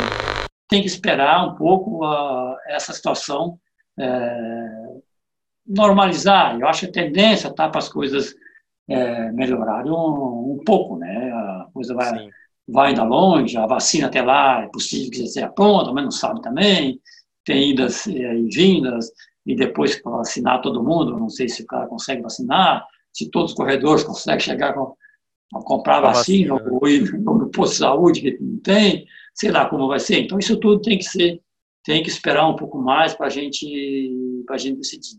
A gente está colocando como outubro, novembro ali, para a gente é, começar a, desenhar uma coisa. Por enquanto não estamos, só fica de vez em quando um comentando com o outro, eu com a Luanda, com a professora Fátima, e, e ah, melhorou, ah, vai aliviar um pouquinho, agora falar não sei o quê. E só fica nessa agonia que não leva nada. Tem dia que eu desligo a televisão, noticiário, fica uma semana sem escutar ali, sem ler jornal e tal, para ver se, se a coisa é muda alguma coisa. Muda e quando você vê de volta, não muda nada. Tá? Então, por enquanto, não muda nada. Mas, mas acontece mudança. Né? Então, a gente tem que aguardar para ter um 100% de certeza. Eu estou falando isso porque a gente antes confiava, né? como o próprio adiamento para juros, foi uma ideia que a prova, em dois, três meses, as coisas iam melhorar. Né? Melhorar não. Dois, três meses começou a piorar. Aqui nunca participou do Volta à Ilha. Uh, o que, que o senhor falaria para ele? É, eu, eu, eu acho que a primeira coisa é conversar com alguém que já veio. Tá? Eu acho que isso ajuda muito ele entender toda a empolgação e todo o comprometimento dele. Né? É, se for alguém que corre com um grupo de corrida, assessoria, que tem um professor de educação física e tal, um técnico ali, isso, isso facilita muito. São pessoas que têm mais experiência é, nesse tipo, facilita é, essa, esse esquema. Mas se não tem, eu acho que a pessoa precisa é, nos procurar. Tá? É, eu já fiz uma, tipo, uma live uma, uma vez aqui, esse último ano, acho, até para dar algumas dicas importantes para as pessoas. Que precisa entender, entender todo o processo. Você já entendeu que você precisa ir, ir para São Francisco para conseguir a vaga? As pessoas não sabem disso. Certo? Muitas não sabem que conseguem a vaga em outros eventos. Tá? O regulamento tem lá 60 regras. Certo? As pessoas não têm paciência de ficar folheando aquilo aí e ler 60 regras. A minha, a minha equipe leu o regulamento, que ela foi atrás da, das vagas lá em São Chico. Eu sei, ah, mas muitas pessoas não, não lêem, certo? Porque Sim. algumas coisas são, inclusive, meio maçantes, né? um pouco Sim. repetitivas e tal, mas faz parte de qualquer regulamento já ter normas muito bem, é, bem definidas. Né? É, então, para as pessoas participarem, é preciso ler ali o, o básico ou então até no, nos mandar e-mail, telefonar, para eu falei, para a gente estar tá sempre conversando com novas equipes que queiram, que queiram é, participar, ver que não é nada absurdo, mas tem que entender um pouco o processo. Essa categoria eu não consigo participar, essa aqui tem uma participação C, tem muita disputa, não vou conseguir nem entrar no sorteio e tal, então eu vou para São Chico para tentar uma vaga, ou eu vou não sei para onde para conseguir uma vaga, ou eu vou fazer uma equipe diferente. Ah, equipe, sei lá, qual que tem ali? Veterano, tem uma equipe de veterano. Ah, sempre tem vaga sobrando. Tem mesmo? Pode perguntar para a gente? Tá, fala, tem, isso aqui e tal. Não é que tem sobrando. Tem mais chance, né? Porque algumas categorias nem preenchem o total máximo, né? Sim. Mas tem que, tem que ser dentro das 400. Né? Tem hora que ah, não é, não é preenchido, tem procura, mas estourou as 400 vagas antes, né? E essa quantidade limite vai sempre existir. Teve anos, como eu falei, tinha 700 equipes a ser sorteadas, cento e poucas ali, uma loucura. A pessoa ficava que nem malucos aqui. Só faltava mandar o Papa falar comigo para eu liberar uma vaga para ele. Mas, Imagina a procura. Acontecia assim, tipo, o cara encontrar o meu sobrinho lá em São Paulo e tal. Ah, você é sobrinho do Carlos? Fala com ele, precisa conseguir uma vaga lá. Não, não consigo fazer nada. E é bom ser desejado, né? políticos me ligando e tal, o assessor do governador do Rio Grande do Sul me ligando, oh, o governador aqui falou para falar com você. Umas coisas muito loucas. Eu nunca falava, vai, não, vai, é, entra no regulamento, não, espera um pouco, quem sabe, fica ali na lista de espera. E às vezes até ele conseguia vaga, não lembro mais se conseguiu ou não, mas, mas a, ah, eu, eu explico o regulamento, né? Tem que seguir o regulamento que a última pergunta antes das nossas considerações finais aqui. É, e para todos aqueles atletas que fizeram a história do Volta Ilha até agora, né, que já participaram, o que, que o senhor gostaria de falar para eles? É, primeiro, em primeiro lugar, eu acho é, um agradecimento por, por essa, essa, por acreditar na gente, por confiar na gente.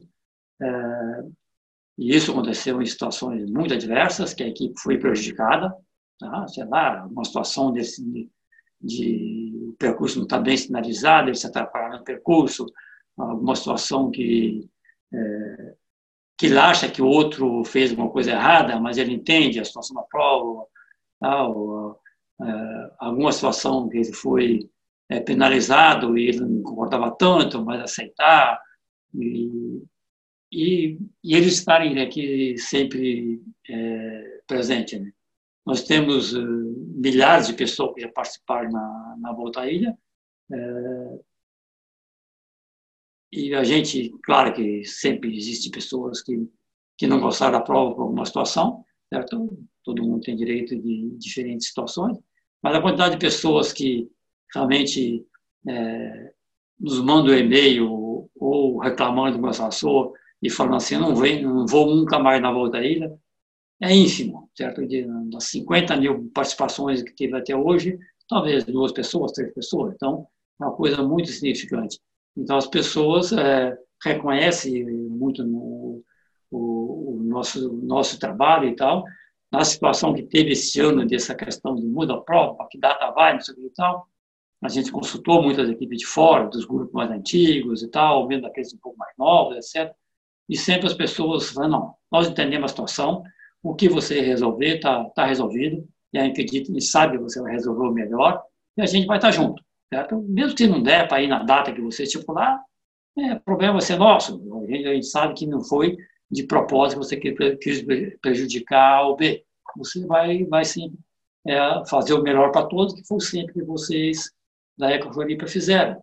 Eu acho que, que esse reconhecimento do nosso trabalho é uma coisa é, muito importante, isso faz com que a gente é, toque mais um ano, mais um ano, a gente permanecemos aí por por bons anos ainda. Foi incrível. É, todos os problemas técnicos que a gente enfrentou aqui. Acho que com 25 anos de volta à ilha, a adaptação, o, o senhor já passou por muitas e já entende bem que problemas acontecem. É, muito obrigado por essa participação, assim, ó, mais que especial para a gente, porque é o primeiro podcast que a gente está gravando, é o nosso primeiro episódio, e poder, desde o primeiro episódio, já falar com a pessoa que é, idealizou uh, todo, toda essa prova, todo Volta à Ilha, obviamente com todas as, sua, toda, todas as pessoas que foram parceiras e que ajudaram né, é, a construção de, dessa ideia, materializar essa ideia, uma prova que hoje é uma das provas, acredito que mais clássicas de Santa Catarina, é, acredito que das mais reconhecidas e com certeza uma das mais disputadas a participação muitíssimo obrigado e caso queira agradecer ou é, fazer alguma consideração, fique à vontade, professor.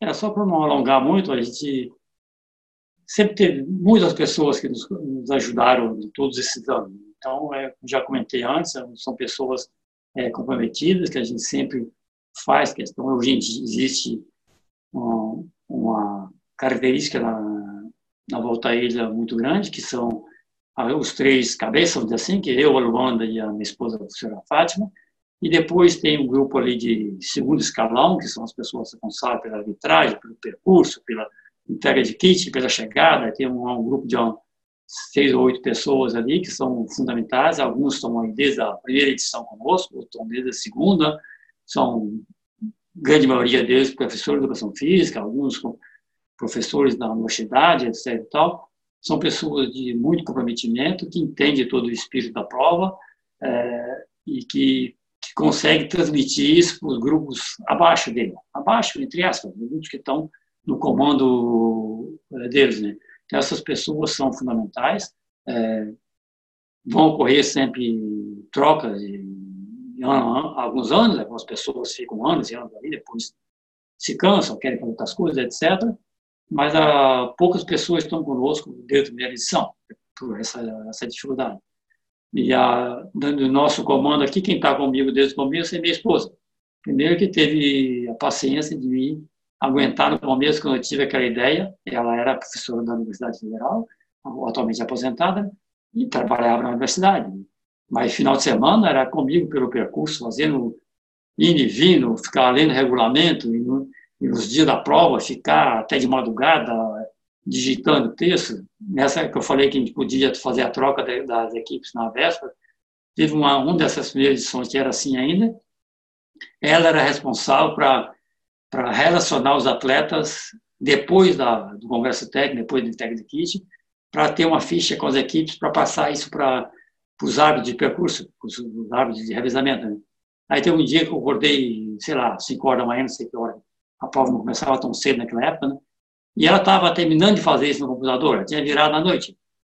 Aí depois, não, no ano seguinte não vai ter mais troca na, na véspera da prova, vamos mudar o regulamento, isso não dá para fazer. Foi uma pessoa que sempre esteve envolvida, certo? E ela participou de todos os processos. É claro que o trabalho mais volumoso sempre foi meu, certo? Eu que fui sempre é, indo atrás das coisas, até porque ela tinha a profissão dela como professora na universidade, tinha todas as obrigações dela ali para cumprir. Né? Mas sempre é, esteve junto, sempre foi, é, foi parceira e sempre acreditou na, na Volta Ilha e continua acreditando é, até hoje. Né? A Luanda entrou na metade do caminho, hoje é uma pessoa é, fundamental na prova e, e a tendência é que a cada hora fica assumindo mais coisas, porque é uma pessoa mais jovem e tal, ela tem que assumir eh, alguma cada hora mais coisas, isso faz parte do processo, né? Mas é, a, a, minha esposa, que muitas vezes ela só não fez é, é, me considera eu como criador principal, porque eu fui que fui sempre puxando, fui eu fui sempre corredor, fui eu sempre que ela me acompanhava nas maratonas, ela ia junto e tal, mas é eu que estava sempre correndo, eu que estava sempre inventando coisa, quando inventei Maratona Express, Prize e Trilha, ela contribuiu na organização, mas sempre eu que achava um jeito de arrumar a corrida aquela hora mais complicada que a outra. mas a e depois, uh, aí agradecer a todo mundo, os parceiros também, que muitos patrocinadores importantes nesse evento, não vou citar nenhum, porque eu vou esquecer de citar alguém, mas todos eles foram fundamentais, alguns com volumes econômicos maiores, que deu uma projeção muito importante na prova, e outros um pouco menores, outros parceiros mais é, de apoio moral, teve de tudo, né? Ah, até as administrações públicas, alguns se envolveram mais, que foram parceiros importantes, outros nem tanto, outros pelo menos não atrapalhava e tal, mas teve, teve vários órgãos, várias pessoas ligadas aos órgãos públicos que foram é, importantes nesse, é, nesse processo. Né? Eu acho que sem essa somatória de esforços, nunca seria impossível fazer a prova mais temoso que eu queira, por mais que eu acorde de madrugada para fazer isso, aquilo, etc, tal, mais que eu fique horas e horas, seria impossível sem essas pessoas. Né? Professor, muito, muitíssimo obrigado, é, de coração. Musicast.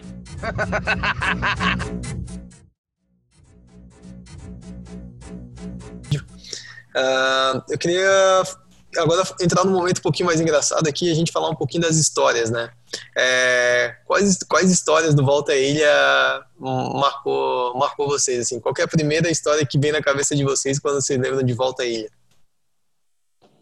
Cara, minha primeira história assim que eu lembro foi meu primeiro Volta à Ilha que eu fiz com a equipe de Palmas, Tocantins. A gente estava no segundo trecho esperando a, acho que a pessoa do nosso terminar o primeiro trecho, né, fazer a transição do primeiro para o segundo ali na Decathlon. E, cara, esse dia tava muito quente. Tipo, tava muito quente. Assim, é uma história, tipo, engraçada, é, tipo, meio trágica, mas engraçada. Aí a gente tava ali esperando, tal, a equipe, a menina fazer o primeiro trecho, e, daí, tinha uma equipe feminina do nosso lado. Aí eu só, tipo, a gente ali conversando, tal, tipo, entre a minha equipe, e deu para escutar as gurias falando meu, ela tá vindo bem, ela tá vindo bem, porra, tamo bem pra caralho. Daqui a pouco dá 10 segundos. Ela desmaiou, ela desmaiou. Aí saiu todo mundo da equipe correndo para pegar a guria. Tipo, tava muito quente, a guria desmaiou, faltando 10 metros para chegar. Caralho, emocionou. Ah, sim, é, é trágico, mas Aí no fim deu tudo certo, a guria, tipo... Essa, não, essa não, pelo menos não foi no meio da trilha, né? Ah, teve no meio da trilha também. A, a minha que eu lembro, cara, é, é, eu falo só de cagada, né? Mas é, é vamos lá. Mas é, não adianta, é o que me marcou, né, cara? É outra cagada. Eu ia receber o bastão do, do Clayton. E eu tava com dor de barriga, eu fui no banheiro, né, cara? Eu avisei. Eu acho que tava quem estava junto comigo era a Rafa, ou não sei se quem era, que estava junto no ponto comigo, se era a Rafa, se era o Donald. Eu disse, ô, cara, me avisa quando ele estiver vindo, acho que dá tempo. Não, não, vai que dá tempo, vai faltar uns 7, 8 minutos. Eu peguei, fui pro banheiro, pois só tentar, cara, arriar a calça. Ele tá vindo, ele tá vindo, começou a bater no banheiro, cara. Pô, isso aí, pô. Cortei no meio, só não sei se eu limpei direito, só sei que eu saí correndo com o papel grudado no no pé, cara, no tênis assim, saí correndo com papel higiênico e a galera tudo volta, cá, cá, cá. Eu peguei o bastão e entregou o bastão na porta do banheiro. Eu peguei o bastão no banheiro, banheiro e saí correndo, cara. Essa situação aí me marcou. Me marcou todo mundo mentalmente também, através do aroma, de, sei lá, marcou a vida de todo mundo que tava em volta. Muito bom, muito bom. Pô, até esqueci a pergunta, qual foi a pergunta? Qual a história que tu lembra que te marcou Volta à Ilha, assim? Quando pensa na Volta à Ilha, história engraçada vem na tua cabeça. O Bucica Runners, cara, não foi uma história engraçada, mas foi a vez que eu mais fiquei indignado. E tu tava junto, Marco, velho. fala aí, fala aí. Porque, cara, eu tava correndo, foi no último volta à ilha que a gente correu do ano passado. E aí eu peguei o trecho da Praia Brava até o até o, o Campeche. E aí, pô, sempre sou pesado, né? Com, com, um pouco mais devagar. Mas, cara, eu me propus assim, ó, eu vou dar meu sangue. Eu vou dar meu sangue pra, pra chegar lá e destruir, né? Cara, saí correndo feito um doido. Deixei para trás uma galera. Aí eu peguei, começou aquela parte do morro assim, bem inclinado, eu correndo lá e rasgando, passei uns dois aí, nem sei se era concorrente ou não, mas eu passei assim. Aí vejo ali o posto de troca, oh, tô chegando ali, cara, e uma sede, porque esse esse, esse trecho é bem no horário do meio-dia, uma hora, né? Então o sol tá latejando a cabeça. Ô, peguei, cheguei lá, no, passei, cadê? Cadê? Acho que é, não lembro o número dessa equipe, 134. Enfim. Cara, eu cheguei lá, cadê o Marco Velho? Eu disse, porra, velho, me matei. Daí tem as fotos lá que eu, que eu peguei. Daqui a pouco eu olho o Marco Velho lá, tranquilo, de boa. Ô, oh, Andrei! E saiu correndo. Aí saiu correndo, pulou, deu que já tomou esporro lá e foi indo. Aí assim, beleza. Morrendo de sede, cara. Ô, oh, aquele calor. Marco Velho só pegou bastante e saiu fora. E cadê a galera aqui do carro? Aí eu assim, puta que pariu, velho, que sede.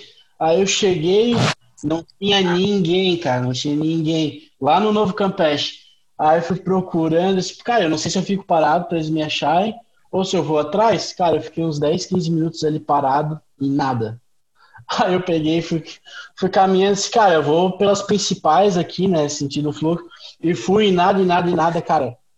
Aí quando eu, tipo, eu andei, sei lá, uns 400, 500 metros, aí eu vejo o Matheus, a Fernanda e o Luan no carro, lá com um monte de água, curtindo, rindo. Pô, velho, eu fiquei indignado. Pô, fiquei indignado aquele dia. Cara, eu lembro dessa história aí, meu, e eu vou te falar que eu fui lá na. Mas depois a gente lava essa roupa suja aí. Mas eu lembro que eu fui lá pra, pra, pra praia, porque eu disse, ah, deve ter dado horário. E disse, cara, não, acabei de receber mensagem aqui no WhatsApp, o Andrei acabou de sair de lá. Cara, eu, eu, se eu não me engano, eu saí até com o tênis na mão, porque eu não tava nem. Tava com o tênis na mão. Eu não sei se eu peguei o teu tênis e levei pro carro, ou se tu pegou, calçou e foi indo, não ou lembro. se tu com ele na mão. Não lembro também. Tem que olhar as fotos no bem na, no, bem na foto, não, no foco radical.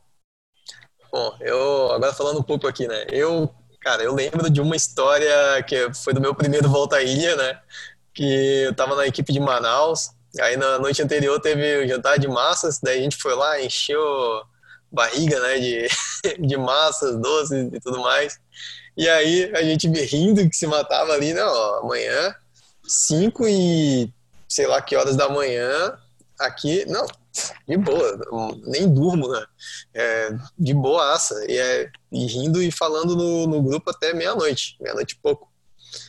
Daí acordo no outro dia, ligo meu celular, meu celular descarregou durante a noite, eh, liguei o celular no, na Powerbank, tava lá um milhão de ligações, mensagens, galera louca atrás de mim, sete e pouco da manhã, a equipe já tinha largado, já tava no trecho 4, não tinha carro na época, eu peguei o... peguei um ônibus, fui, fui, não, peguei um ônibus, fui até o centro da cidade, aí no centro da cidade peguei um mototáxi, tá? e fui até o. Nem lembro onde Jurerê. é. Jurerê Nacional?